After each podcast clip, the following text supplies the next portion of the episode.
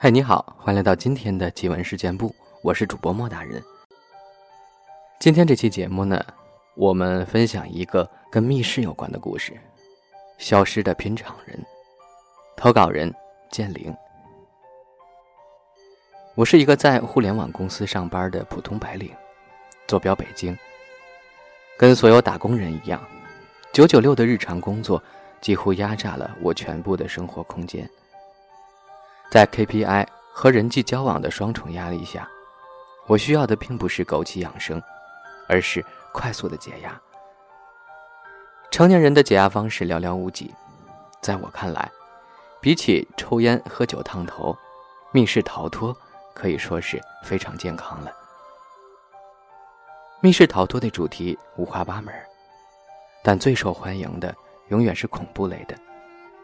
而带真人 NPC 的恐怖密室则最受追捧。密闭狭窄的黑暗空间里，神出鬼没的活人 NPC，再加上一点阴森的 BGM，七尺大汉也会被吓成伏地魔，或是被丧尸们追得抱头鼠窜。北京都不缺，像三里屯、望京一带更是集结成群。作为一个半资深的密室爱好者。北京的密室我去过不少，密室玩家通常分两类，胆子大的叫坦克，胆子小的叫毒奶。我虽然不是那种淡定到随时调戏 NPC 的强坦，但也绝不是奶。可惜的是，我身边几乎没有胆子大的朋友，而这种沉浸式密室往往需要四人以上才能开场。为了方便我这种独行侠。店家往往会开设拼场的服务，或者直接把玩家拉入一个聊天群，方便陌生人组队。于是，跟陌生人拼场成了我玩密室的常态。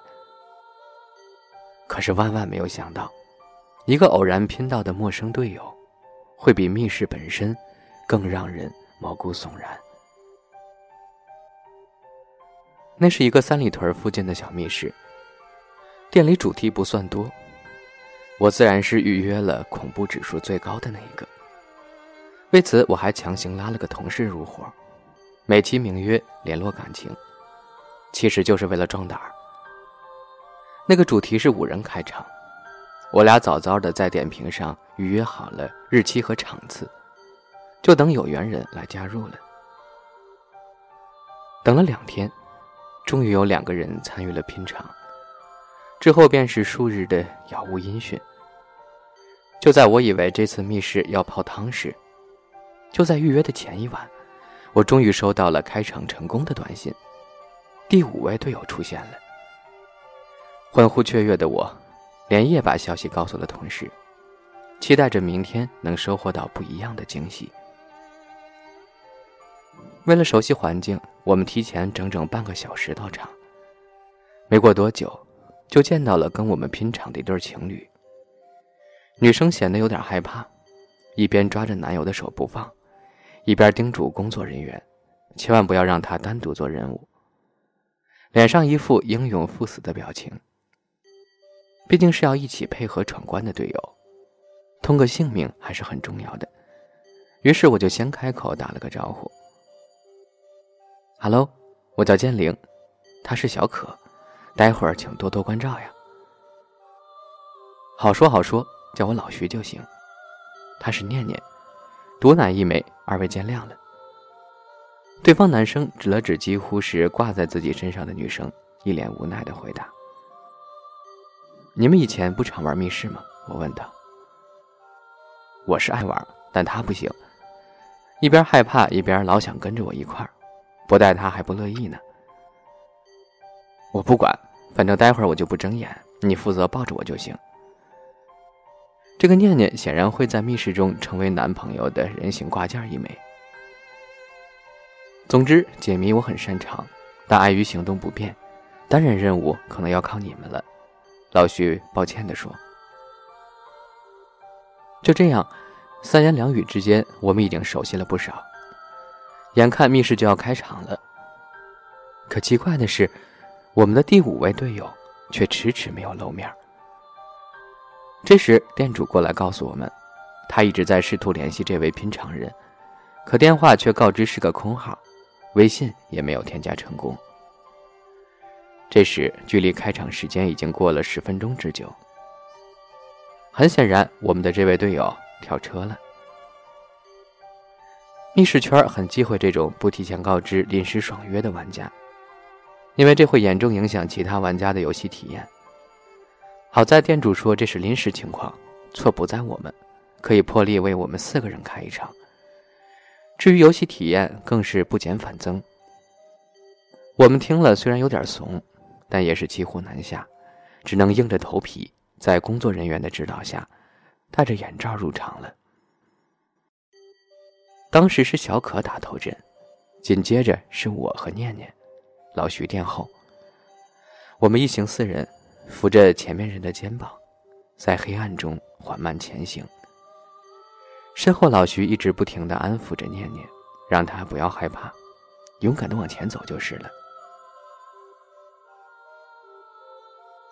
这是一个民国背景的故事，讲述了一位嫁入豪门的平民丫鬟，因惨遭丈夫抛弃。公婆虐待而不幸身亡，之后化身厉鬼寻仇的悲剧。说来也奇怪，在外面画老四的念念进了密室里，却突然沉默的吓人，只是偶尔呜咽，听上去就像哭一般。奈何游戏还得继续，急性子的老徐开始四处搜寻机关线索，而念念根本不敢在黑暗的房间里走动。只能抱着身边同样有点害怕的我不放，稍有声响就把头埋在我怀里，死死箍住我的腰。没办法，我只能一边安慰他，一边让小可先去探索。这一抱就是一路，有意无意的肢体接触，让我觉得我比老徐更像她的男朋友。得亏我是个女孩子，要不然我都要怀疑他对我一见钟情，投怀送抱了。大概一个小时后，我们触发了新的 NPC。一个长发披肩的红衣女子突然出现了，指明要小可一人到房间外的走廊深处探索。好在小可并不害怕，冲我打了个招呼就走出了门外。剩下我们三个人坐在屋里等着。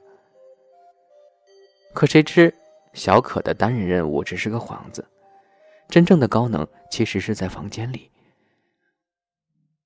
他刚出去，只见桌上的油灯突然熄灭了。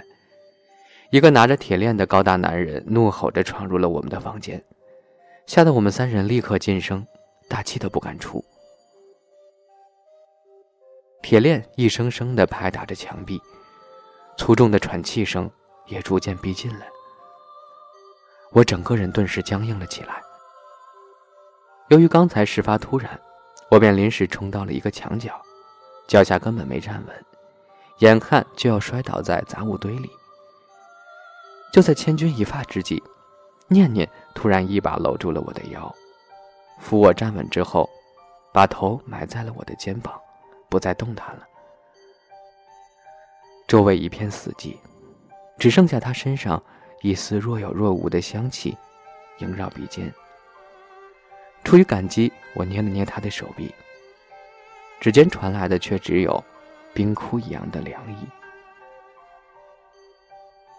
好在 NPC 的出现只是为了恐吓一下玩家，并非真的想伤害我们。他在我们身边转了一圈，就缓慢的离开了。几秒钟之后，屋内的寂静被小可的声音打破。他已经完成任务回来了。我赶忙迎上去，想把刚刚的经历说明一番。不知道是我的错觉还是什么，就在我松开念念手的那一刻，我似乎听到一声奇怪的叹息，根本不像是一个年轻女孩发出的声音，气息中充斥着古老的沙哑和腐朽。可等我回头一看，她早已回到了老徐身旁。我觉得那个女孩有点奇怪，在移动的路上。我悄悄地拉着小可的胳膊说道：“奇怪，他怎么了？”小可颇为疑惑。他这一路上一直黏着我。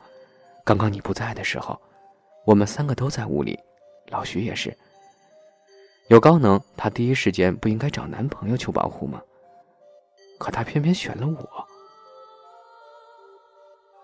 那里面乌漆麻黑的，他可能抓错人了吧？小可回答：“可能是吧。”因为环境限制，我没法跟小可多聊，可脑子里却不受控制的开始回想起入场后的种种场景。念念自从进场后，就仿佛性情大变，根本没说过几句话，几乎都是躲在我或者老徐的怀里，一副什么也不敢看的样子。可仔细一想，他虽然表面害怕，但拉着我的手却异常干燥而冰凉，没有冷汗，也不颤抖。我差点摔倒时，我们吓得抱成一团时也是这样。这一路上，他好像自始至终都没有听到过他喘气的声音。虽然很荒谬，但是一股莫名的直觉告诉我，他好像不是密室外的那个念念了。黑暗中的我越想越诡异，身后仿佛有一股冰凉的视线。正直勾勾地盯着我。转头一看，老徐和念念的身影正在不远处若隐若现。就在我试图找回自己的理智时，第二个单人任务出现了。需要一名队员独自到二楼执行任务。眼看老徐的手已经举了一半，我赶忙毛遂自荐，二话不说就踩上了楼梯。开玩笑。老徐要是离开了，念念一会儿肯定又来找我了。因为爬得太着急，我不小心踩空了一下，好在下面有人扶了我一把。等真的一个人到了二楼，我反而平静了下来。以往在密室，我都会避免单独行动，可现在不知怎么了，连默默飘来在我耳边狂吼的女鬼都变得异常亲切起来。我甚至去摸了摸小姐姐的手，温热的触感让我顿时安心了不少。就这样，我按部就班地完成了手中的任务。楼下似乎也有高能上演，一阵沉重的撞击声后，就是漫长的寂静。我坐在女鬼的婚床上等了许久，这才看到身旁的门已经开启了。而不远处，老徐正高呼着让我赶快过去会合。此时，游戏已经进行到了尾声，之前的狂暴男 NPC 再度出现，将我们逼进了一间灵堂。终于，女主角的冤魂现身了，伴随着凄厉的叫声和诡异的动作，女鬼在忽明忽暗的灯光中逐渐向我们靠近，看起来甚是惊悚。作为一个老玩家，我虽然也害怕，但好奇心却更胜一筹。